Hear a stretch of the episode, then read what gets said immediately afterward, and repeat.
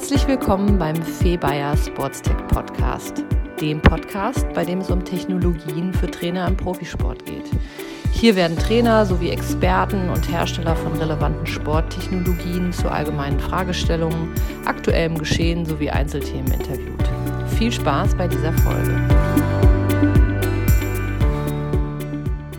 Hallo und herzlich willkommen zum 80. Podcast von Febayer Sportstech. Heute habe ich zu Gast Dirk Mund, Geschäftsführer und Physiotherapeut bei Sportsmed Saar.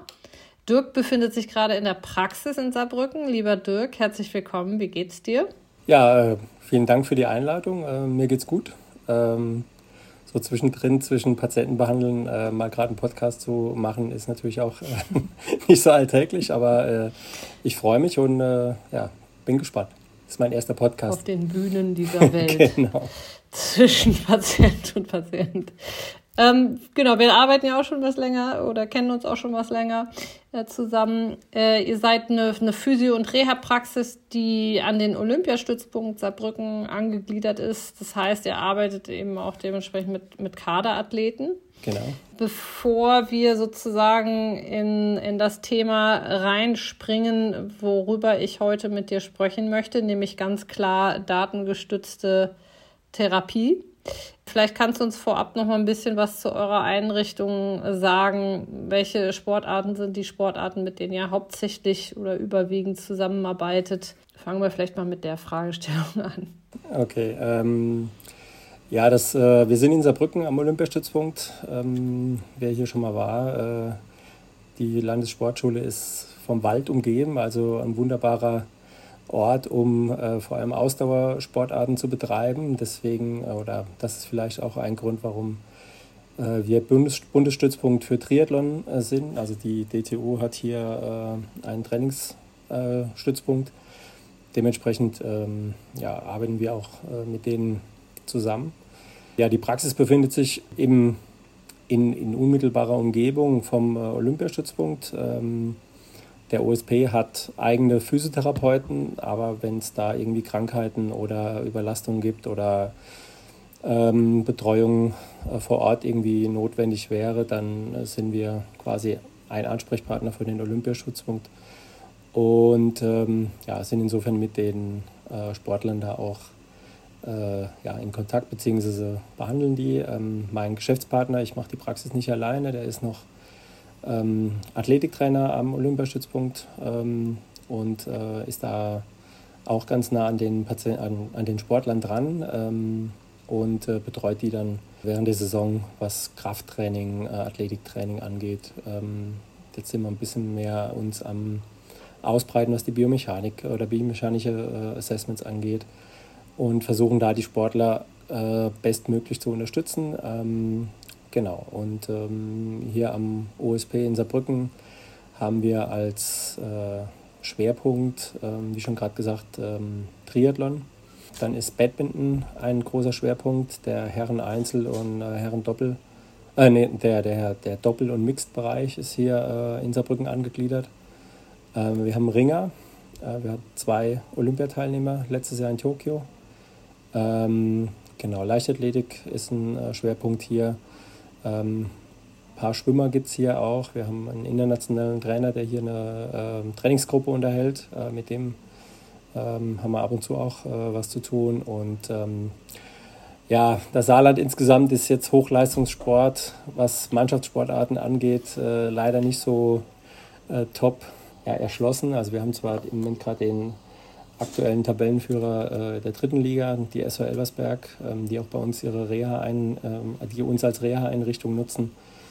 Und dann der größere Verein ist natürlich der FC Saarbrücken, ähm, die dann so ein paar Plätze hinten dran sich im Moment hm. eingereiht haben. Und äh, genau. nicht, nicht zu vergessen, ihr betreut den besten deutschen Dartspieler.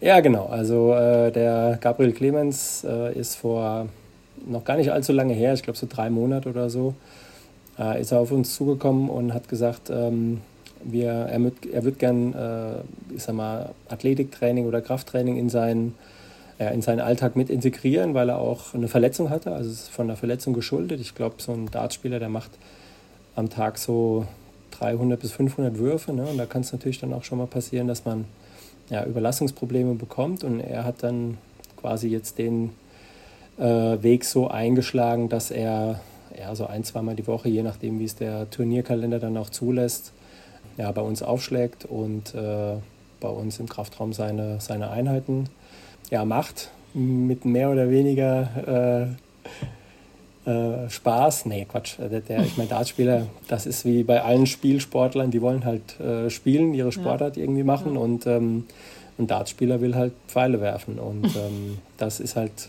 nicht durch den wir versuchen das schon, wir, ja, wir versuchen das schon so, so spaßig wie möglich für ihn auch mhm. zu machen. Das ist auch wirklich ein, mhm. ein super Typ. Aber Handeln oder Gewichte heben ist halt manchmal auch ein bisschen, kann ein bisschen eintönig sein.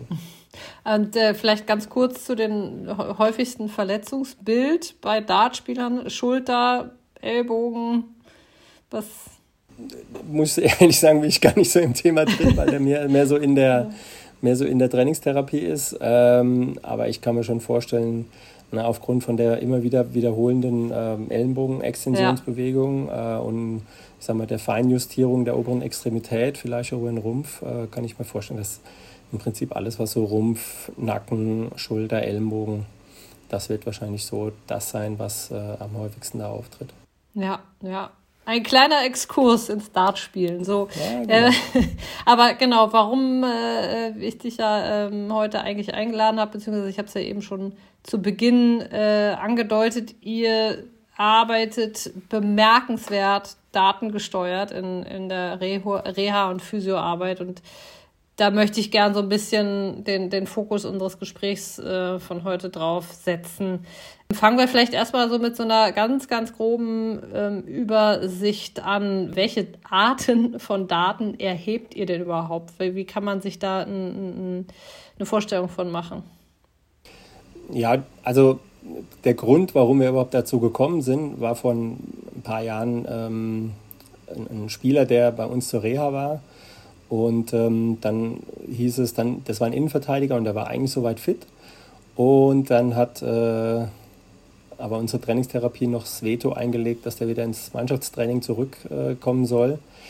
Und dann habe ich mal nachgefragt, äh, was so unsere Kriterien überhaupt sind, ähm, mit welchen, äh, also wo wir das quasi quantitativ auch darstellen können, warum wir Leute noch nicht ins äh, ins Training entlassen. Und ähm, ich denke, das äh, ist eine Sache, die jetzt auch in der Physiotherapie bei Leuten, die im Sport unterwegs sind, immer mehr ähm, ja, ähm, in den Fokus rückt.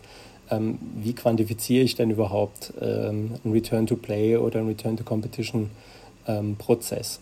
Mhm. Und wir, können, wir können bei uns ja, ziemlich viele Daten erheben. Wir haben also fast äh, vollständig ähm, ausgestattetes Biomechaniklabor. Das heißt, wir können so EMG machen, wir können wir haben Kraftmessplatten, wir können äh, eine ausgiebige Kraftdiagnostik fahren äh, mit einem Isokineten. Ähm, wir haben äh, einen Kangatech, äh, wir haben, ähm, ich glaube, vor drei oder vier Wochen war der Christian Hassler äh, bei dir. Wir haben einen Skillcode bei uns, wo wir Daten erheben können. Ähm, und dann ja, versuchen wir natürlich äh, sagen wir, im Verlauf der Reha äh, ein entsprechendes Monitoring zu machen. Günstig ist es natürlich, wenn man Baseline-Daten hätte. Ähm, bisher ist das leider von den äh, Sportlern, die wir betreuen, ähm, recht wenig. Also die, die einzigen Sportler, die jetzt bei uns am OSP auch regelmäßig, ich sag mal, krafttechnisch gescreent werden, äh, sind die Batman-Spieler, die mit dem Biomechaniker vom Olympiastützpunkt, dem Professor Hanno Felder, äh, da ein regelmäßiges jährliches oder halbjährliches äh, Kraft- und, und äh, Sprungkraft-Screening machen. Mhm. Ähm, aber ansonsten passiert da relativ wenig. Auch in der Reha ist da bisher relativ wenig passiert, bis wir dann halt vor zwei Jahren ungefähr angefangen haben, ähm, das Ganze so ein bisschen mehr auf äh, ja, objektiveres, einen objektiveren Eindruck ähm, mhm. umzustellen. Aber das heißt nach wie vor, wenn ich dich jetzt richtig verstanden habe, also bis auf die Badminton-Athleten habt ihr keine Baseline von den äh, Athleten, die ihr sonst betreut. Wie, ja, wie geht man dann in der, in der, im Return to Competition, wenn man datengestützt arbeitet, vor? Ja, dann äh, ist es natürlich so, dass man äh, versucht, in seinem Netzwerk ähm, Experten aufzusuchen, die ähm, damit vielleicht mehr Erfahrung haben. Also ich bin jemand, der gern äh, auch hospitiert in anderen äh, Einrichtungen, um zu gucken, wie die das machen, um da auch äh, viele Eindrücke zu bekommen. Also ähm, das IFD in Köln war ich mal einen Tag gewesen oder ähm, ja, andere Biomechanik oder Arztpraxen, die äh, versuchen, das Ganze so aufzuzäumen, äh, habe ich mir versucht oder habe ich mir angeguckt. Ähm, und dann natürlich ganz viel mit Erfahrung, ja, so ähm, ich sag mal, wenn ich jetzt einen, einen Spieler habe, der natürlich drei Monate bei uns in der Reha ist, ähm, da habe ich natürlich schon die Möglichkeit, auch einen Verlauf dann irgendwie aufzuzeichnen, ja. um ja. zu gucken, ob ich da eine Progression irgendwie drin habe. Und ähm, ähm, wir haben ja in, äh, in, in unseren Gesprächen, die wir früher schon äh, gemacht haben, haben wir ja gesagt, dass, der, äh, dass man sich da auch ganz gerne aus dem angloamerikanischen oder australischen Bereich äh, bedienen kann, ähm, weil die halt einfach einen guten, ähm, äh, gute Zusammenarbeit zwischen Wissenschaft und Praxis haben. Und ähm, ja, dann greift man halt auf solche Daten zurück, die, ähm, die da irgendwie zur Verfügung sind, was zum Beispiel Normwerte jetzt von Kraft angeht. Ähm, also das gibt es auch im, im europäischen ja, Bereich. Ja. Ähm, Gerade was Isokinetik angeht, also Kraftverhältnisse, vordere, hintere Oberschenkelmuskulatur bei Kniepatienten. Ja, aber ansonsten muss man schon wirklich äh, dann auch versuchen, das Ganze wissenschaftlich zu, ähm, zu, zu erforschen äh, um zu gucken, wo man da seine, seine mhm. Normdaten nachher kriegen kann. Das hört sich auch danach an, als würdet ihr auch äh, durchaus da einen sehr eigenen Ansatz entwickeln oder, oder bereits entwickelt haben. Ja, also wir versuchen halt äh, erstmal ja, sportspezifisch das Ganze natürlich anzugehen. Ähm, wenn wir später darauf zukommen, auf die, auf die Triathleten, die jetzt ja. bei uns gescreent werden, ähm, dann versucht man halt natürlich zu gucken, wie ist Datenlage zu Sportarten also ich sage mal, Fußball ist da wahrscheinlich relativ gut untersucht. Ähm, gibt auch, ich sage mal, Gelenke, die ganz gut untersucht sind. Wenn ich jetzt an Schulter denke, äh, Anne Colsers, Belgien ist da jemand, die da viel ähm, im, im Normwerten, zumindest was Kraftwerte angeht, ähm, äh, publiziert hat.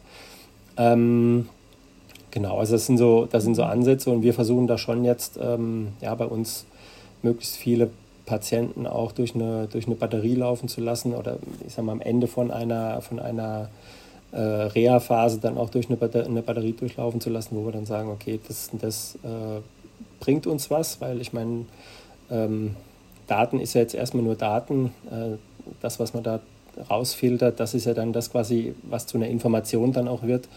Und eine Information ist dann das, wo, womit ich dann quasi arbeiten kann mhm. äh, am Schluss, äh, ja. die mir dann ähm, ja, äh, ich sag mal, Werte gibt, die, ähm, wo ich sage, da muss ich auf jeden Fall noch dran arbeiten, bevor der dann äh, hoffentlich bestmöglich wieder in seinen, äh, in seinen Sportalltag mhm, auch zurückkehren mhm. kann.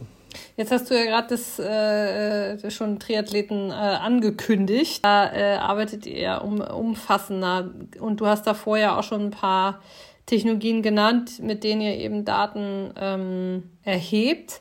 Äh, vielleicht spielen wir das jetzt tatsächlich einmal durch an, an, anhand eines, eines Triathletens, wenn das, wenn das okay ist. Genau eben die eure Datenerfassung. Äh, ähm, fangen wir mal bei der Neuaufnahme eines Athleten an. Also vielleicht kannst du da mal wirklich so durchgehen und anfangen bei, ja, bei der, bei der Eingangsanalyse, beim Assessment, wo werden da welche Daten erfasst eines Triathletens ähm, und dann eben äh, weiter in sozusagen die nächsten Arbeitsschritte runtergebrochen. Ja, also bei den Triathleten hier ist es so, dass, äh, wie gesagt, mein Kollege mit denen das Athletiktraining macht und ähm, der tut mir dann immer so ein bisschen leid, wenn der für die ganzen Athleten hier am Olympiastützpunkt zuständig ist. Ähm, aber das ist ein anderes Thema. Äh, um, um, um das jetzt äh, zu äh, ein bisschen mehr zu äh, ein bisschen mehr Qualität reinzu, äh, reinzubekommen, ähm, haben wir jetzt mit, den, mit den Athleten hier vor Ort, mit den Trainern hier vor Ort äh, quasi vereinbart, dass wir äh, tatsächlich auch ein Assessment und ein Screening jetzt auch durchführen. Ähm, ich sag mal, es kommt natürlich immer darauf an, was für eine Fragestellung äh, ist ja. bei dem Athleten. Hat er eine Vorverletzung oder kommt er einfach so zum, jetzt zum Baseline-Testen? Grundsätzlich ist natürlich immer erstmal interessant, was für eine äh, Historie hat er, also was für eine Verletztengeschichte äh, kommt da als eine Anamnese um da eventuell schon vielleicht auf äh, körperliche Defizite ähm, hingewiesen zu werden. Dann mache ich ganz gern so ein ähm, generelles Bewegungsscreening. Äh, ich mache da ganz gern äh, so ein, so ein Overhead Deep Squat, um zu gucken, kann der überhaupt das machen. Mhm. Ich denke, äh, ein Athlet zwischen ja, 18 und 30 sollte schon in der Lage sein, äh, irgendwie auch eine, eine, tiefe Kniebeuge zu machen. Ja. Und ähm, gerade bei so, ähm, ja, bei Sportlern, die halt, ich sag mal, so einen Ganzkörpersport machen, ja, mit Schwimmen, äh, mhm. Radfahren und Laufen, ähm, spielt natürlich auch Beweglichkeit eine ganz große, eine ganz große Rolle. Genau, und dann gucke ich mir halt an, wo die, wenn der das nicht kann, wo eventuelle Defizite da sind. Äh, liegt das jetzt, hat er eine Geschichte mit Sprunggelenk, ähm, Distorsion. Aber erwähnen gerne dabei immer, mit welchen Technologien du dir das anschaust oder, ah, okay. oder mit welchen ja, Methoden. Ja. Hm? ja, okay, also ähm, ich sag mal, die Bewegungsanalyse mache ich erstmal äh, mit einer Videoanalyse, dass ich äh, den quasi von der Seite und von vorne ähm, äh, mit Video aufnehme äh, und dann halt äh, gucke, dass ich dem auch zeigen kann, nachher, äh, pass mal auf, dein Squat sieht so aus, deine Schultern kommen eigentlich schon relativ früh nach vorne, dein Oberkörper legt sich zu weit mhm. nach vorne und so weiter. Also ich finde immer, ähm, wenn ein Patient ein Feedback bekommt, äh, ein visuelles Feedback, dann äh, versteht er einfach auch mehr, ja. wo eventuell die Probleme sein können. Ja, definitiv. Benutzt ihr da irgendein besonderes Videosystem? Also ich habe in der, äh, in der Praxis ähm, benutze ich Noraxon. Das heißt, die Kollegen von Velamed, mhm. ja, EMG e bzw. die, die MR3-Software, ähm, die ja eigentlich, ich sag mal, für den klinischen Bereich ähm, völlig, völlig, völlig ausreichend ist. Ähm, aber ich habe halt ähm, da so ein All-in-One-Package. Äh, das heißt, ich kann synchronisierte Daten aufnehmen mit EMG, mit Druckmessplatte, mit Kraftmessplatte, mit ja. äh, Bewegungssensoren. Und das war mir halt wichtig äh, und das funktioniert auch wirklich äh, perfekt. Ja, also ja. die, die, ähm, die Werte, die oder die, die Aufnahmen, die wir da machen, die sind ähm, ja, hervorragend. Und mhm. das ist halt das, das Problem, also das war für mich so der, der, ähm, der Grund, warum ich auf äh, Noraxon äh, zugegriffen habe, äh, weil es halt diese All-in-One-Lösung ähm, mhm. Beziehungsweise Velamed, ne? Genau, ja. die Kollegen aus Köln sind, ja. äh, stehen immer mit Rat und Tat zur Seite. Viele an Kevin an der Stelle. Genau, genau, das machen wir, äh, also Overhead Deep Squat und dann äh, gucke ich mir noch ganz gern an, äh, so ein ähm, Single Leg, Single Leg Squat, ähm, also eine einbeinige Kniebeuge ähm, von, der, äh, von, der, von der Erhöhung, also von einem, äh, von einem Step, ähm, weil damit ich so ein bisschen sehe, was für ein Bewegungsmuster das die haben. Mhm. Ähm, nehmen die den Oberkörper weit nach vorne. Ähm, ich komme so ein bisschen aus der ähm, amerikanischen Schule von äh, Christopher Powers, mhm. ein Professor aus äh, Los Angeles. Ja. Und die sagen halt, wenn du den, den Deep Squat äh, sagen wir, mit aufrechtem Oberkörper machst, dann bist du eher kniebelastet. Wenn du den mit vorgeneigtem Oberkörper machst, dann bist du eher hüftzentriert.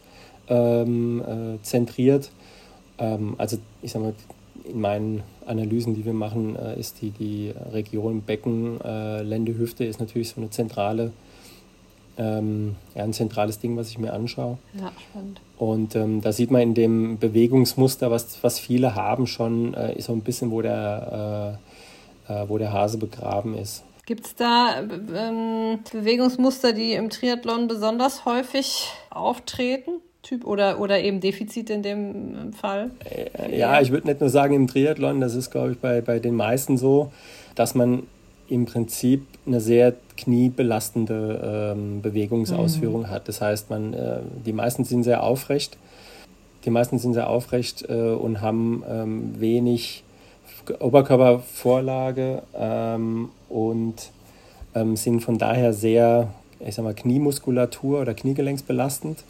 Ja, also man, du sprichst man, jetzt so von, von äh, Kaderathleten allgemein oder, oder? Ich spreche von grundsätzlich fast allen Leuten, die ich Ach sehe. Ne? Das, ist, äh, das ist okay. bei Kaderathleten nicht großartig anders, hm. wie das bei, ja. ich sag mal, bei äh, Fußballern, Drittliga-Fußballern, äh, wobei da äh, ich sag mal, die Bewegungsfähigkeit von, ich sag mal, den, den Fußballern, die ist ja sowieso ähm, oftmals sehr verbesserungswürdig, würde ich mal sagen. Genau, und dann, mhm. ähm, wenn man diese Bewegungsmuster dann sieht, ähm, dass zum Beispiel beim, beim Squat dann äh, die Knie vor den, äh, vor den Fuß zum Beispiel runtergehen oder dass das Becken runterhängt oder dass der Oberkörper zu einer Seite verlagert wird, ja. ähm, dann weiß man auch schon ungefähr, ja, wo man da ähm, dann im weiteren Verlauf der Untersuchung auch ansetzen muss. Okay. Das heißt, in der Eingangsuntersuchung machst du einen Fokus auf den Overhead Squat, um eben ja, Einschränkungen in der, in der Beweglichkeit zu, zu sehen. Das machst du alles mit dem System von Velamed. Ähm, genau. Was, was setzt du sonst noch einen Fokus auf, ähm, auf das Assessment, auf, auf die Eingangsanalyse? Ja, das äh, ist im Prinzip so das, was man dann, äh, das, was man macht, weil mhm. man muss ja auch gucken, dass man das in einer gewissen Zeit ähm, ja. durchbringt. Und wenn da irgendwelche ähm, Defizite auftreten, zum Beispiel, dass einer sagt, ich kann von meinem Sprunggelenk zum Beispiel das gar nicht, ähm, diese, diese Ausführung gar nicht machen, dann gucke ich mir halt äh, dann noch an, wie, wie so ein Sprunggelenk ähm, beweglich ist. Da ja, ist so ein ja. Knee-to-Wall-Test, also im Prinzip einfach mit einem Maßband. Okay, ähm, das heißt, du gehst ich, dann nochmal weiter rein, ja. Genau, also dann ja. kann man noch weiter in die, in, ins Detail dann reingehen. Hm, genau. Okay, das heißt, das ist jetzt so ein bisschen wahrscheinlich ein bisschen abgekürzt von uns, aber nächster Schritt wäre dann eben die Maßnahmen reinzugehen, was natürlich dann auch wieder maßgeblich davon abhängt, was du da für Bewegungsmuster detektiert hast. Aber vielleicht hast du ja einen konkreten, ohne jetzt einen Namen nennen zu müssen, einen konkreten Athleten anhand dessen du einfach mal den Prozess wo, an welcher Stelle ihr Daten sammelt, wie ihr damit äh, umgeht, mhm. was ihr da für Schlüsse rauszieht, einmal durch, durch beschreiben kannst. Ja, also grundsätzlich äh, versuche ich bei allen Athleten, die wir screenen, ähm, ein, ein, ein Hüftscreening zu machen. Das heißt, wir ähm, haben ja den, ähm, den Kangatech bei uns, ähm, wo ja auch eine, eine Datenbank äh, hinterlegt ist, ähm, ich sag mal, vielleicht nicht ausdauertechnisch gesehen, aber wo ich auf jeden Fall, ähm, ich sag mal, wenn ich genügend, äh, wenn, die, wenn die Gruppe groß genug ist, da auch vergleichen kann, so ein Mittelwert und wo sind Ausreißer nach oben und nach unten. Wie eben schon gesagt, äh, ist die Hüfte oder die Hüftregion für mich äh, eins von den, ähm, von den maßgebenden ähm, ja, Regionen, die ich auch testen möchte. Das heißt, wir machen ähm, am Kangatech äh, eine Standardtestung, Hüftabduktion, Adduktion, Hüftextension und äh, mhm. Flexion. Ähm, das könnte man natürlich auch auf dem Isokineten machen, nur beim Kangatech habe ich das in, äh, ich sag mal, 10 Minuten gemacht und beim Isokineten brauche ich nur für diese Testung wahrscheinlich äh, 20, 25, 30 ja, Minuten, ja. weil der Patient einfach total umgelagert werden ja. muss. Und von daher ist dieses, äh, ja, dieser, dieser, dieses Gerät ist einfach äh, mega, um da mhm schnell Daten zu erheben. Ähm, das ist quasi so eine Art 360-Grad-Profiling von der Hüfte, ne? Genau, also ich sehe mal jetzt ohne, äh, wir testen noch, also nicht die, die, die Rotatoren, aber äh, mhm. ich sage mal in zwei Ebenen testen wir auf ja. jeden Fall, weil ja. das eigentlich auch ähm, für uns dann erstmal ausreicht. Ja, okay. Und das macht ihr auch bei allen Sportarten? Ja, das, das mache ich bei wow. allen Sportarten. Okay, mhm. Genau, weil ähm, ich finde, wie gesagt, ähm, das sind so Sachen, die ähm, ja, interessieren mich einfach, wie das erstens bei den einzelnen äh, Gruppen untereinander aus, äh, aussieht. Ich sage mal, fürs, fürs Monitoring ist das natürlich auch äh, äh eine motivierende Sache für den äh, Athleten selbst. Ne? Ich habe da so eine äh, interne Fußballerliste von allen Fußballern, die wir bisher getestet haben. Ähm, sagen wir so zweite, dritte Liga, die bei uns zum Return to Competition testen kommen. Und ähm, da kannst du natürlich dem schon dann sagen, pass mal auf, du bist jetzt hier keine Ahnung, unter deinem Mannschaftskollegen, der wiegt mhm. aber 20 Kilo weniger als du und du sagst immer, der trainiert nie was, aber der ist auf, mit den Daten hier oder mit den, mit den Werten hier besser als du. Und ähm, das macht dann schon auch, ich sag mal, motivational äh, ein bisschen was aus, um die Leute so Total. hinzukriegen, um das, ähm, ja, um da, um sich da zu verbessern einfach. Mhm. Mhm. Genau. Und bei, bei Triathleten interessiert mich auf jeden Fall auch noch äh, Sprunggelenk. Also nicht ja. nur Plantarflexion, äh, Dorsalextension, sondern äh, Inversion, Eversion ähm, als die, die Fußstabilisatoren. Ähm, Gerade wenn die halt, wie gesagt, so, so Geschichten mit Umknicktraumen oder ähm, ja, Vorverletzungen da haben. Und natürlich, äh, ich sag mal, der Fuß als äh, äh, ich sag mal, die Verbindung zwischen Straße und, und Mensch, ähm, wo natürlich auch viel Stabilität gefordert ist. Und ich meine, Triathlet äh, bei uns im, äh, am Stützpunkt, die laufen so zwischen 60, 80, 90 Kilometer in der Woche. Ähm, die haben dann natürlich auch noch das Radfahren, was eine, eine fußbelastende Sportart ist. Äh, und da ist natürlich schon interessant, wie so die, ähm, die Verhältnisse da im Bereich äh, Fuß auch sind. Wie testet ihr den Fuß? Auch am Kangatech. Auch, ja, okay. Auch am Kangatech. Ähm, und ähm, wie gesagt, ist einfach die schnellste Möglichkeit da, äh, einen Wert rauszukriegen. Ähm, alternativ, bevor wir Kangatech hatten, haben wir das mit, ähm, mit einem Handdynamometer gemacht. Ich sage mal, die einfachste und, und eigentlich auch die günstigste Art und Weise, wie man das machen kann. Hat auch funktioniert. Kann ich auch nur jedem irgendwie empfehlen, der im physiotherapeutischen Bereich arbeitet. Ja. Ja, ist, glaube ich, auch ein guter Einstieg ne, in die datengesteuerte Kraftdiagnostik.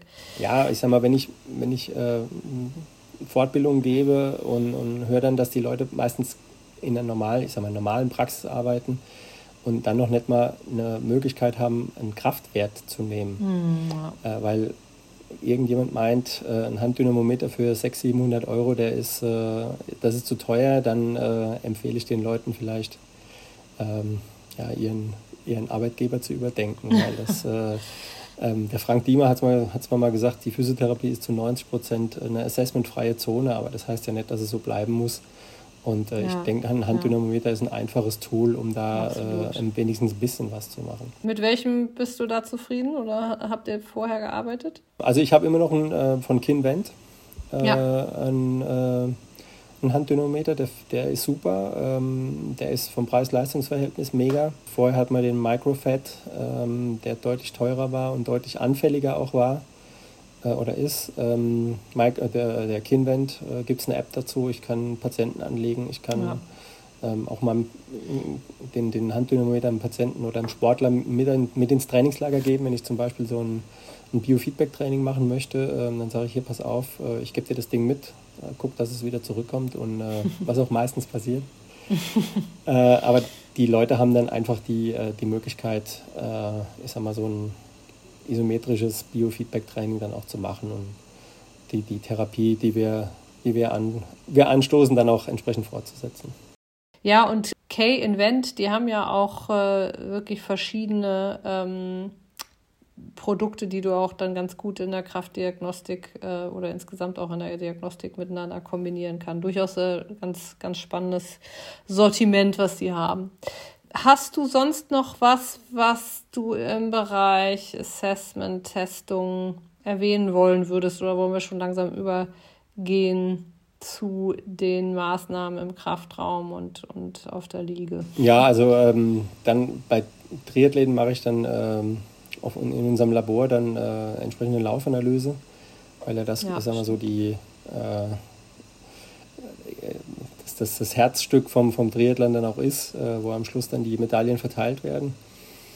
Und ähm, ja, je nachdem, was für eine Fragestellung das auftritt, äh, können wir dann, ähm, also wir haben ein Zebris, ein integriertes Laufband von Zebris äh, mit einer Druckmessplatte, äh, wo man auch schon mal sagen kann, ähm, Fußaufsatz, äh, eventuell ist eine, eine Einlagenberatung ähm, damit dabei. Ähm, dann können wir das äh, natürlich, machen wir natürlich Videoaufnahmen dabei. Ähm, dann läuft da unser 3D-System mit, um zu gucken, ähm, gibt es irgendwelche ich sag mal, Bewegungsmuster, die vielleicht aufgrund von einer Verletzung noch nicht so sind, wie sie vielleicht äh, physiologisch sein sollten. Das macht ihr mit Video, ne? mit, äh, mit 3D. Ähm, also wir haben ein IMU-System, äh, auch von Noraxon. Ähm, das sind so quasi so kleine äh, Geschwindigkeits- und, und Gyrometer, Magnetometer. Ja. Ähm, und die werden dann entsprechend äh, angebracht. Äh, und dann kriege ich quasi so einen, einen 3D-Avatar und der ähm, die, und die, die Software äh, spuckt mir dann am Schluss ähm, Bewegungskurven raus, ähm, die ich dann quasi äh, ja auch da äh, an Vorlagen dann quasi anpassen kann, beziehungsweise gucken kann, ähm, wie ist äh, ein Kniewinkel zum Beispiel ähm, link, im Links-Rechts-Vergleich oder wie ist ein Sprunggelenkswinkel im Links-Rechts-Vergleich ähm, oder wie bewegt sich das Becken. Ähm, mhm. Zum Beispiel habe ich dann Absinken vom Becken, habe ich dann eine Verlagerung vom Ober- vom Oberkörper, das kann ich quasi anhand von dem äh, 3D-System dann nochmal ähm, quantifizieren. Das ist bei, ich sag mal, sowas bei einer Videoaufnahme zu machen, ist ähm, insofern hat ein paar Nachteile. Das erste ist, dass äh, ich mir bei einer Videoaufnahme natürlich immer nur einen Schritt angucke, ähm, den ich mir, der mir jetzt vielleicht gerade aufgefallen ist. Ähm, also die Wiederholbarkeit ist relativ schwierig ähm, und ähm, äh, wenn die Videos mal verstellt werden würden, dann, ähm, also die Kameras verstellt werden würden, hätte ich natürlich ja. wieder andere, einen andere, anderen Blickwinkel. Ja. Und äh, bei den IMUs oder mit der Druckmessplatte habe ich einfach 30 Sekunden ähm, Daten, die mir quasi, die ich, die ich mir aufnehme. Also ist ein Standard bei uns, dass ich den erstmal auf dem Laufband laufen lasse und dann äh, 30 Sekunden aufnehme, um dann halt auch zu gucken, wie ist äh, wie so ein Durchschnittswinkelverlauf über 30 Sekunden und das äh, ist einfach ganz schön zu sehen dann. Und das ist, ja, äh, ist ja. auch wiederholbar. Das heißt, äh, wenn man irgendwann eine Wiederholungsmessung macht oder wenn man mhm. die Baseline-Testung jedes Jahr ähm, äh, wiederholt, dann hat man auch eigentlich vergleichbare Daten, auf die man ja. da zugreifen kann. Im Idealfall super. Ja, spannend. Das heißt, wir haben, genau, wir haben über Kraftdiagnostik gesprochen, wir haben über Laufanalyse gesprochen. Genau, insofern weiß ich nicht, hast du noch was für, das, für die Eingangstestung? Sonst würde ich super gern jetzt noch einen kleinen Blick auf eure Arbeit im Kraftraum mhm. werfen wollen. Ja, also das ist so das, was wir an Assessment mit den Leuten dann so ja, sehr, sehr spannend, sehr, sehr umfangreich. Kann man natürlich so im Verein, im Trainingsalltag nicht eins zu eins umsetzen, muss man aber auch nicht täglich. Sowas reicht ja auch äh, in, in der Leistungsdiagnostik. Aber klar, ihr habt natürlich da bei euch vor Ort auch einfach andere Möglichkeiten, ähm, da, da zu arbeiten. Aber genau, schwenken wir mal über zu den Interventionen. Also vielleicht jetzt mal vordergründig wirklich die, die Arbeit im Kraftraum. Was, was messt ihr da an Daten? Was, was ähm, habt ihr da für Ansätze? Ja, wir haben verschiedene Ansätze. Ähm, ja, geht ja dann auch irgendwie um, ähm, um sowas wie Belastungssteuerung. Das heißt, ähm, die werden quasi ähm, ähm, auch wieder mit Kangatech äh, kann man kann man das schön verbinden. Die haben inzwischen äh, Fragebögen mit drin, wo man sowas wie äh, Wohlbefinden oder äh, Schmerzscores oder halt auch ähm, Belastungsempfinden abfragen kann. Äh, teilweise sehr umfangreich. Ähm, muss man natürlich gucken, dass man das, äh, dass man die Sportler damit nicht zu sehr nervt, äh, indem man da versucht, ja. jeden Tag irgendwelche Maximaldaten herauszufiltern. Aber was wir ähm, machen mit den ähm, Sportlern, so wie die also sobald die bei uns im Kraftraum äh, ihre Intensivreha oder ihre erweiterte ambulante Physiotherapie dann anfangen, ähm, ähm, kriegen die schon auch jeden Tag äh, oder sollen die schon jeden Tag auch die Belastung äh, durch das Training anzeigen über eine RPE. Ähm, damit mhm. wir das da das wird auch nochmal ausgeführt. Genau, damit wir das da entsprechend steuern können. Einmal die Woche sollte so ein einen Wellness-Fragebogen, also über Schlafverhalten, äh, mhm. wie, ich mich, wie ich mich fühle, ob ich leistungsfähig bin und so. Das sollte ähm, einmal die Woche gemacht werden, ähm, damit wir da so ein bisschen, ähm, ich sag mal, uns da entlang hangeln können. Mhm. Ähm, ja, genau, ansonsten, ähm, was natürlich mit, äh, ich sag mal, Reha-Sportlern ein bisschen schwierig ist, ist äh, die Kraftdosierung oder die Dosierung der, der Belastung an mhm. den Geräten, weil man so ein äh, One-Repetition-Maximum halt nicht, ähm, äh, nicht unbedingt erheben kann. Ähm, und da orientieren wir uns dann auch an so einer Borg-Skala. Ne? Also dass man sagt, okay, also erstmal natürlich, wie viel darf der belasten? Also äh, wundheilungsabhängig äh, muss man gucken, wie viel darf man überhaupt machen. Ähm, und dann ähm, gucken wir dann schon, dass wir ähm, natürlich mit dem Kraftausdauerbereich anfangen und ähm, da die Belastung schon auch so sein soll, dass der jetzt nicht nur so ein sagen wir, praditrophes Wellness-Training mit 100 Wiederholungen macht, sondern irgendwann natürlich auch ähm, dann in die Bereiche kommt, wo ein Training dann auch äh, äh effizient auch wird. Und ja, ähm, ja, okay. dann durchläuft er im Prinzip, äh, je nachdem wie lang, ähm, wie lang der bei uns ist, also wir haben jetzt einen Drittligisten, der ist jetzt seit ja, drei Monaten ungefähr bei uns mit einem hinteren Kreuzbandanriss. Ähm, der geht jetzt am Schluss natürlich dann schon auch, oder der ging durch diese Hypertrophiephase und ist jetzt natürlich am Schluss bei der in der Maximalkraft, äh, im Maximalkraftbereich. Du sprichst jetzt von einem Fußballer, genau. ne? Ähm, hm. Weil wir da natürlich während des Screenings auch äh, oder während der Reha jetzt auch gesehen haben, okay, ähm, Sprungkraft ist so noch nicht so da, wo wir uns, äh, wo wir uns sehen oder wo, wo er sich auch sehen sollte.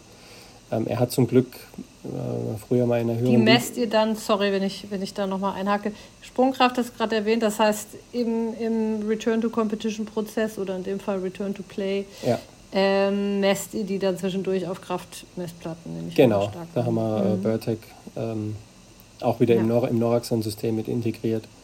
Ähm, genau, wo du ja dann, keine Ahnung, 1000 Daten erheben kannst. Äh, also für den Sportler ist erstmal wichtig, äh, wie hoch das er springt und ob das an die früheren Leistungen dann äh, rangeht. Ähm, ist natürlich ist leider nicht sehr verbreitet, äh, dass man ja. Baseline-Testungen von Vereinen bekommt. Also was mich auch immer wieder erstaunt, dass äh, äh, wenn ein neuer Spieler hier in die Region wechselt äh, und du fragst den, hast du mal so eine Testung gemacht? Ja, ja, haben wir mal gemacht. Und ich so, ja, hast du deine Daten? Und dann, nee, die Daten habe ich nicht. Also hm. das ist, äh, finde ich schon immer ein bisschen erstaunlich, weil ähm, ja, man hat manchmal das Gefühl, in Deutschland will jeder, der Daten erhebt, will die Daten dann für sich irgendwie behalten. Ach so, und, äh, ja gut, das eine ist das Erheben, das andere ist natürlich dann das Datenteilen. Ja, ja genau. Ich glaube, das, ja, äh, das hängt auch immer davon ab, von den Einzelpersonen. Aber grundsätzlich kann man schon sagen, dass ja also äh, Sprungdaten äh, äh, schon auch erhoben werden. Welche, ja. welche, Sprünge, welche Sprünge macht ihr? Äh, wir, wir machen Counter Movement Jump und Drop Jump. Okay. Ähm, ja, das reicht für mich so aus, um da, äh, ähm, ich sag mal, auch für unsere, Atle für unsere Sportlehrer dann auch, ähm, ich sag mal, zu sagen, hier, pass mal auf, in dem und dem Bereich müsste man vielleicht noch ein bisschen, äh, ein bisschen arbeiten, ähm, mhm. damit wir da hinkommen, wo wir eigentlich hinwollen. Das heißt jetzt in dem konkreten Fall nutzt ihr das sozusagen, ich sag mal, zur Verlaufskontrolle. Genau. Ähm, ja, ja. Genau. Was, äh, was, was testet ihr noch äh, sozusagen, um den wieder, ja, um den, um den Prozess sozusagen abzuschließen, um den wieder zu, ins, ins, äh, ins Regeltraining zu entlassen, zu überführen? Ähm, also was jetzt auch, ähm, ich sag mal so standardmäßig war, immer schon immer so war, war, dass man eine Sprungweite gemessen hat, wie weit kann der mit einem Bein springen. Mhm. Ähm, da gibt es ja auch, ich sag mal, Werte, an denen man sich orientieren soll. 80, mhm. 80 Prozent vom, äh, von der Körpergröße sollte man beim Einbein, Einbeinsprung erreichen. Und im Seitenvergleich äh, wollen wir dann nicht, also sollte da nicht mehr als 10 Prozent Unterschied sein. Und was wir natürlich mit dem Skillcode jetzt auch noch schön machen können, ähm, sind so äh, T-Runs, also so Richtungswechselläufe, äh, wo wir für uns schon äh, jetzt rausgefunden haben, was gute Zeiten und was äh, schlechtere Zeiten sind. Ja, also so ein, ähm, äh, also wo, wo, wo die Patienten dann noch hinkommen sollen, auch da, ich sag mal, T-Run ist so, man läuft nach vorne, dann biegt man nach links ab, nach rechts ab und läuft dann quasi wieder zurück. Ähm, das sollte auch im Seitenunterschied natürlich auch kein großer Unterschied sein, äh, optimalerweise und natürlich auch ähm, eine gewisse Schmerzfreiheit da sein. Genau, und ähm, der Christian Hassler hat ja auch über die Vikomotorik gesprochen, das heißt, ähm, bei uns ist äh, der 50 Meter Random Run Test, ähm, also ein Test, wo ich eine Strecke auf dem Skillcode von 50 Metern äh, hinter mich bringen muss. Ähm, zufällig, äh, also ein Random, äh, zufälligerweise wird ein Feld, poppt ein Feld auf, was ich quasi ablaufen muss und ähm, ja, je nachdem 19 bis 21 Felder müssen da bei uns gelaufen werden. Mhm. Und ja. ähm, da kommen schon manchmal überraschende Ergebnisse raus. Ja. Ähm, du sagtest gerade Sprungweite. Wie messt ihr die? Auch mit dem Skillcode. Ah ja, okay. Ähm, der Skillcode über die, über die Laserabtastung kann das, ähm, ja. äh, kann das ganz gut messen. Ähm, ja, inzwischen äh, ist das System so weit ausgereift, dass man sich auf die Daten auch ganz gut äh, verlassen kann. Ähm, wir messen zwar immer noch mit einem Maßband, äh, überprüfen, ob das dann auch tatsächlich stimmt, mhm. aber äh, ich glaube, das Maßband können wir jetzt so langsam äh, beiseite legen. Also in der letzten Zeit hat das alles soweit funktioniert. Äh, Velocity-Based Training, habt ihr da Berührungspunkte? Das würde sich ja so im Gym auch im Kraftraum ja. äh, anbieten. Ja, also sind wir, äh, wir haben äh, zwei junge Sportwissenschaftler, die jetzt bei uns so ein bisschen die alten Hasen aufmischen und äh, mit Sportlern da so ein bisschen diese Velocity-Based äh, Geschichten mit reinholen. wir haben da äh, so ein Push-Device, ähm, ah, okay. äh, mit dem wir arbeiten. Ähm, und uns da so langsam äh, reinfuchsen, weil ich sag mal, wenn ich schon einen Drop Jump zum Beispiel nehme, äh, wo es dann auf, äh, ich sag mal, Schnelligkeit ja dann auch ankommt, Schnelligkeit und Umsatz von, von Kraft, dann muss ich natürlich auch gucken, dass ich diese geschwindigkeitsbasierte äh, dieses geschwindigkeitsbasierte Training ähm, auch so ein bisschen mit reinbringen, um ja. da voranzukommen. Ja, ansonsten ähm, wird bei uns dann noch äh, so eine Gesamtlast ähm, notiert, also wie viel Tonnen hat er im Krafttraining auch ähm, äh, bewegt an dem Tag. Das wird aber händisch einfach ja, erfasst. Genau. Das wird einfach nur, ähm, genau, also da guckst du halt, wie viel Wiederholung macht er mit wie viel Gewicht und dann ja, ja. rechnen wir das am Schluss zusammen und mhm. versucht dann natürlich auch eine gewisse Progression dann ähm, reinzukriegen. Ja, ja. Genau. Klar, gerade wenn er über mehrere Wochen bei euch ist. Genau, und das ist, ja, also so kurz und knapp ist natürlich immer doof für eine Reha-Einrichtung. Äh, meistens ist das Outcome dann auch nicht so äh, toll, ja, aber ich sag mal, wenn man dann versucht, so eine, ja, so fünf, sechs, acht Wochen äh, die Leute dann äh, wieder auf die Return to Competition-Geschichte vorzubereiten, dann äh, ja, macht es auch, macht es auch Sinn und, und Spaß vor allem. Ich meine, die Leute sehen ja dann auch, okay, letzte Woche habe ich, äh, keine Ahnung, 15 Tonnen bewegt, heute habe ich äh, 15,2 oder 15,3 gemacht. Also, ähm, also einfach nur eine Zahl. Äh, und das motiviert natürlich auch. Und das ist, äh, gerade wenn ich einen, einen langen Reha-Prozess habe, dann äh, hat man früher schon auch ganz oft gemerkt, dass die Leute nach so zwei, drei Monaten ja, äh, die Faxen dick hatten und die Motivation dann so nach unten mhm. gegangen ist. Vor allem, ich sag mal, Kreuzbandriss die sind halt im Profibereich sechs Monate in der Reha mindestens und ähm, dass da irgendwann mal ein mentales Tief kommt, ist auch klar. Mhm. Und ähm, mit den Screening-Daten, die wir dann oder Monitoring-Daten, die wir dann haben, äh, versuchen wir da natürlich auch so ein bisschen die, die Motivation dann äh, oben mhm. zu halten und das Ganze auch ja, zu das steuern. Das ist sicherlich auch ein ganz, ganz wichtiger Aspekt der Quantifizierbarkeit, ne? dass du eben ganz klar eben auch gerade im Return to Competition ja, den Fortschritt einfach dem, dem Athleten oder der Athletin da auch da zeigen kannst und dadurch ja. eben auch die Motivation ja. schaffen kannst. Ja, ja genau. Ähm, ja. Ich gucke gerade auf die Uhr und sehe, huch, wir, wir nähern uns schon wieder dem Ende. Vielleicht wirklich nur noch so im Sinne des, des Erfahrungs- und Wissensaustausches. Du hast jetzt einerseits viel Erfahrung mit Daten, mit, mit Technologien schon gesammelt. Du hast andererseits äh, viele unterschiedliche Sportarten, mit denen du arbeitest. Was sind so die, die größten Learnings deiner Arbeit, wie du sie uns beschrieben hast? Was kannst du unseren Zuhörern da äh, an, an Wissen mitgeben, an Erfahrungen mitgeben? Also grundsätzlich, äh, ich komme aus dem, wie gesagt, aus dem physiotherapeutischen Bereich ähm, und ein Spruch, den, der bei uns auch so ein bisschen ähm, ja, populärer geworden ist, ist äh, Stop Guessing, Start Assessing. Ähm, mhm. Ich kann jeden nur ermuntern, das zu machen, weil das einfach auch in die, egal ob ich jetzt mit, äh, mit Athleten arbeite oder mit, ähm, mit normalen Patienten arbeite, ähm, weil es einfach eine andere, eine andere Motivation nochmal gibt. Auch, äh, ich sag mal, an OSPs, also ich sehe das bei uns, ähm, ich sag mal, diese Verzahnung zwischen Physiotherapie und Sportwissenschaft bzw. Biomechanik ja, man weiß, dass da was ist, aber so richtig ähm, interessieren oder so richtig zusammenarbeiten, hm, könnte, glaube ich, auch besser sein, wenn der eine sich für das andere ein bisschen mehr interessieren würde. Ähm, das größte Learning, was ich so in den letzten zwei Jahren jetzt hatte, ist, dass äh, Athleten das interessiert. Also mhm. ähm, auch was, wenn man was testet, dann ist es nicht nur, dass man das für sich testet und dann mit den Daten irgendwie, keine Ahnung, äh, die in eine Excel reinhaut und dann ähm, für sich da irgendwelche äh, Konsequenzen draus zieht, sondern dass die Athleten das auch wissen wollen. Ja, wie ja. war ich denn vor drei Wochen? Wie ist es denn jetzt? Äh, wie ist denn meine, mein Verlauf bei, einem, bei, einer, bei einer RPE? Oder äh, ich, ich weiß gar nicht mehr, wie mein Wellness-Fragebogen vor drei Wochen war. Wie, wie ist der denn im Vergleich zu, äh, ja. von damals zu heute?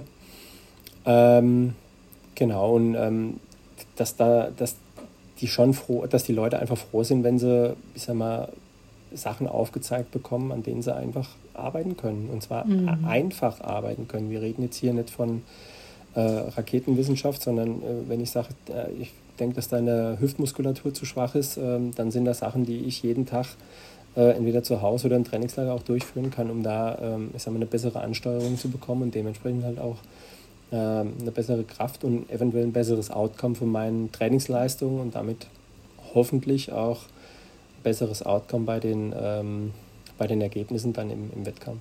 Ja, ja, ich glaube, das hat auch damit natürlich zu tun, Wearables sind immer stärker verbreitet. Das heißt, wir, wir gewöhnen uns ja auch alle immer mehr daran, dass wir eben die, die Daten von unseren eigenen Wearables zur Verfügung gestellt bekommen. Das ist ja auch total äh, logisch, dass man auch dann im nächsten Schritt sagen muss, okay, im Vereins- oder im Verbandskontext oder eben auch äh, für eine Einrichtung wie, wie euch, dass man die Daten eben auch, die man vom Athleten erfasst, selbstverständlich natürlich eben auch ihm zur Verfügung stellt. Und der riesengroße Mehrwert ist natürlich im Kontext dann Profispitzensport, dass man ja eben auch eine Intervention dazusetzen kann. Weil wenn man jetzt nochmal zurückgeht in, in, ich sag mal, in die breite Gesellschaft, das ist ja oft äh, die Lücke, die noch nicht geschlossen wurde, so recht. Ja, wir haben, ob das jetzt äh, Uhren sind oder Ringe sind, die Daten von uns erfassen. Ähm, ich kriege das immer wieder mit, dass eben viele eben auch sagen, du, super spannend, was ich da für Daten über meinen Schlaf oder, oder, oder mein Training bekomme. Aber ich weiß eigentlich nicht so recht, was ich jetzt daraus ziehe und was ich jetzt damit mache. Was, was sind das jetzt für Konsequenzen, die daraus er, erwachsen? Und das ist natürlich ganz klar im Profi-Kontext eben auch ein, ein ganz großer Mehrwert, ähm, der natürlich ohnehin, äh, darum dreht sich ja alles, äh, erschließt. Aber ähm, das wird sicherlich auch nochmal spannend, das irgendwann auch zurück, ähm, ich sag mal, in den Breitensport zu geben und zu sagen, okay, dass die Arbeit, die wir da machen, nämlich ableiten von Interventionen aus Daten von Athleten, die wird natürlich irgendwann auch ja, in, in, in anderer Form, äh, ich sag mal, im, im Amateursport ähm, ankommen. Sehr spannend, ja. Ja, die Amateure fühlen sich ja teilweise wie Profis, ne? wenn man sich äh jetzt Ironman WM vor, wann war das, vor drei Wochen oder so, ähm, wer sich dafür qualifiziert, da kannst du ja eigentlich fast nicht mehr von Amateursport sprechen. Und das, nee, was die teilweise nee. an Aufwand nee. auch betreiben, ja, auch an diagnostischem Aufwand betreiben, das ist ja Wahnsinn. Und mhm. da muss natürlich auch von den Daten Informationen rauskommen, damit die äh, eine konkrete Intervention damit auch starten können. Ja, ja, ja, ja, ja. Ja, ich meinte, also das, das zählt für mich eigentlich fast noch zum Spitzensport. Ich meinte jetzt tatsächlich nochmal das Segment darunter. Ne? Wir ja. werden ja gerade irgendwie alle mit dem Thema konfrontiert, ob nun Nicht-Sportler, äh, Hobbysportler, Amateursportler, Spitzensportler, das, das zieht sich ja gerade auch schon seit einigen Jahren einmal durch die komplette ja. Gesellschaft. Und äh, das ist natürlich sonder, äh, besonders spannend, eben auch zu schauen, okay, was macht ihr da bei eurer Arbeit äh, mit den Daten? Was macht ihr aus den Daten? Ähm, welche Interventionen leitet ihr davon ab? Das ist ja, glaube ich, die besonders spannende Frage, auch gerade jetzt aktuell. Äh, man muss natürlich mit Daten immer vorsichtig sein. Ne? Also du kannst nicht äh, da auftreten und sagen, ey, hier, ich habe das und das rausgefunden, äh, jetzt muss, deswegen bist du so und so oder deswegen hast du dich verletzt und sonst irgendwas. Ne? Also, da muss man natürlich schon äh, ein bisschen vorsichtig und demütig sein in dem, was man an an Daten da auch ähm, oder wie man Daten auswertet. Und äh, mhm. äh, ich denke, das ist so äh, ein bisschen das Problem von, äh, von Hobbysportlern, dass einfach natürlich heutzutage über diese Variables, die du gerade angesprochen hast, unheimlich viele Daten auch äh, erhoben und auch zur Verfügung stehen. Die Frage ist immer, was mache ich damit? Und das ja. finde ich, ähm, braucht, da braucht es halt einfach äh, Experten und Spezialisten, die, die damit entsprechend was anfangen können und die sagen können, das und das hat mit dem und dem zu tun und deswegen ist das so und deswegen muss man die und die Intervention machen, um das zu verbessern. Ähm, oder dass man auch sagt, ähm, die Information ist zwar gut, dass wir die erhoben haben, aber äh, man hat jetzt vielleicht mit einem Problem im Kontext eigentlich nichts zu tun. Kannst du eigentlich mhm. äh, vergessen, weil sag mal, das ist so äh, ein bisschen, je mehr Daten erhoben werden, desto mehr ähm, äh, Denkprozesse bei Sportlern gehen ja auch los. Mhm. Äh, und das, das sollte man natürlich, muss man natürlich aufpassen, dass man den, den äh, Sportler damit auch nicht überfrachtet insgesamt. Ja, ja, ganz klar. Nichtsdestotrotz tritt ja auch eine Art äh, Gewöhnungseffekt ein, ähm, der dann auch, äh, ja, ich glaube, das eine oder andere relativiert, beziehungsweise im Idealfall natürlich dann auch zu neuen Routinen. Ja, führt, hoffentlich, ja. ja. Das wäre ja. das Wünschenswerte an der Sache. Ja. Genau. Dann wäre auch die Skepsis gegenüber sag mal, viele Trainer sind ja schon auch, ähm, ich sag mal, skeptisch, wenn es um Datenerhebung geht. Ne? Weil, sag mal, wenn mein Sportler jetzt dann sieht, dass er da ein Defizit hat, ähm, dann verletzt er sich vielleicht oder dann halt macht er sich vielleicht übermäßig Gedanken darüber. Aber ich glaube schon, dass es grundsätzlich ähm, äh, von Vorteil ist, wenn man, äh, wenn man Daten erhebt. Ja, zweifelsohne. Wie eure Arbeit zeigt. Und das ist, das ist jetzt das Schlusswort, äh, Dirk. Wir sind ein bisschen über die Zeit, okay. ähm, aber ich glaube, wir haben noch einen ganz spannenden äh, äh letzten ähm, Austausch gehabt. Vielen Dank für deine ja. Zeit. Ähm, viele Grüße nach Saarbrücken. Ähm, alles Gute für dich und natürlich auch äh, viele Grüße an unsere Zuhörer und äh, bis zur nächsten Folge. Alles klar. Vielen Dank für die Einladung und äh, auf die nächsten 80. okay, ich nehme dich beim Wort, alles klar. Alles klar. Also, tschüss. Ciao. Ciao. Zu guter Letzt, wenn euch unser Podcast gefällt und auch unsere Arbeit, dann folgt uns doch auf Instagram. Dort findet ihr uns unter dem Handle Febayer in einem Wort, Bayer mit EY. Dort posten wir regelmäßig Zitate aus den Podcasts, machen Ankündigungen oder stellen neue Technologien im Sport vor.